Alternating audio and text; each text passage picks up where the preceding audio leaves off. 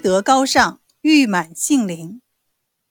提到杏林春暖、玉满杏林这两个成语，人们就会想到董奉。他与华佗和张仲景并称为建安三神医。董奉出生于公元二二零年，这一年曹丕建立魏国，卒于公元二八零年西晋时期。董奉字君义，号拔虔。侯官人，就是今天福建省长乐县人。他是三国西晋时期著名的医学家。少年时，董奉刻苦钻研医学。年轻时，曾任侯官县小吏，不久归隐，在其家春后三中，一面练功，一面行医。三国时候，吴国有个地方刺史官中毒得病。请董凤前去医治，可董凤赶到时，病人已经死去三天了。董凤是个实打实的人，就是人已经死了，也要诊一诊，瞧一瞧。当他诊了病人的脉后，脸上突然出现喜容，这人脉还在跳，还有救，还有救。他忙从药囊中取出三粒药丸来，塞进那人嘴里，再喂温水。然后抱着头轻轻摇动。过了一会儿，那人慢慢苏醒，脸上显现出血色。没过几天，渐渐恢复了健康。董凤治好了一粒粒疑难病症，都不要人一文钱。他只有一个要求：凡是被他治好的病人，都给他种植杏树，病重的种五株，病轻的种一株。数年以后。他的园子里共种植了十万多株杏树。杏子出卖时，董凤也不要人家给现钱，只是要粮食来换。他换得了许多粮食，用来周济劳苦饥饿的百姓。董凤这种高尚品德，人人有口皆碑。后世就以“杏林春暖，玉满杏林”来称誉医德高尚的医学家。金秋八月的一天，董凤正在杏林草堂前翻晒杏干、杏花。几个汉子用门板抬着一个书生前来求医，其母哭哭啼啼向董凤下跪求救。董凤立即放下手中的活计，将老妇人搀扶起来。董凤一边为书生细细切脉，一边观察患者的神色，问其症状的产生和发展经过。他回望了一下刚刚翻晒的杏花，不禁眉头一皱，计上心来，拿笔开了杏干加庐山云雾茶的药方，单独交给老妇人，并轻声嘱咐道：“以杏干和云雾茶用开水同泡成杏茶汤，饮后必见效。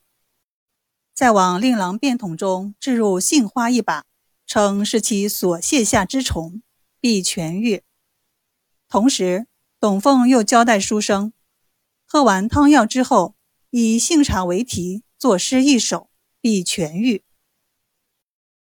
回家之后，书生服用杏茶汤，不一会儿腹痛难忍，入后堂做便桶，待观其所排之虫后，胸腹顿感舒坦，乃回书房题诗一首：儿患顽疾母心慌，董仙妙手。赐神方，性甘云雾显奇效，一虫进去身自康。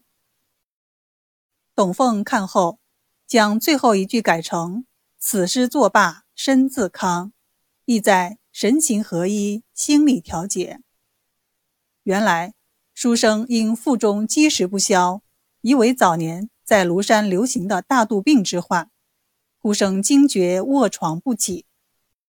董凤诊断。主症为食积气滞、忧郁愁闷引起，选杏干与云雾茶同泡的杏干茶，具有导滞、清肠、通便的功效，还需安神消疑，故再以杏花冒充虫子解其心疑，并让其吟诗聚神，使书生从躯体到精神都得以康复。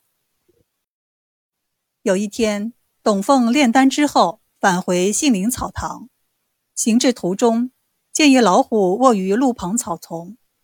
此虎非但没有恶虎扑食的凶相，相反，他喘气流涕，满脸苦楚。见董凤到来，他便不断叩首呻吟，并抬前爪指口，像是乞灵求救。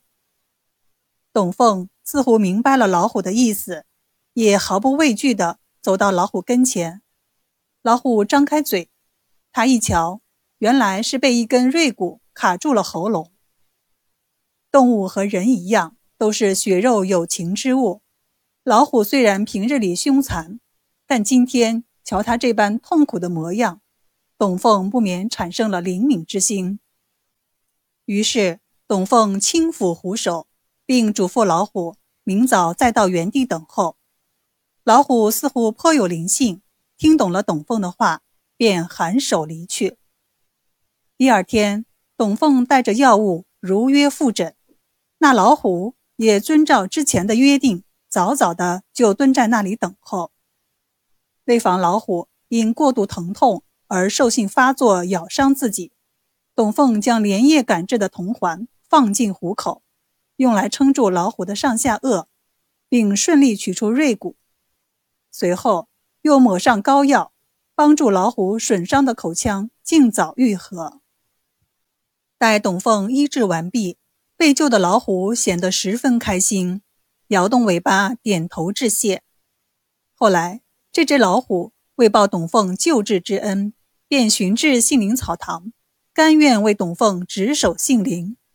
后人传颂虎守杏林的故事，就是为了表扬董凤与自然和谐共荣的崇高行为，以及他艺高胆大、不畏凶险、普度众生的高尚医德。